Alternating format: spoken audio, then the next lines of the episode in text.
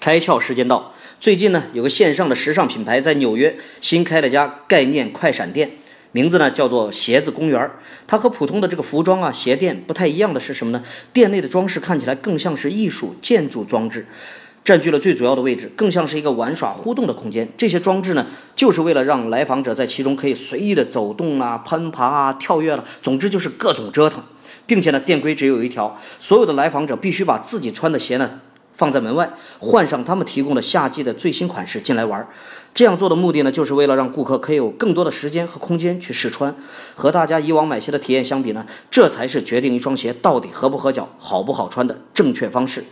也就是说啊，线上的品牌在线下也可以有很好的体验。这种对商品亲眼所见和试穿，链接了线上和线下的体验，突破了单纯走线上渠道的限制。今天你开窍了吗？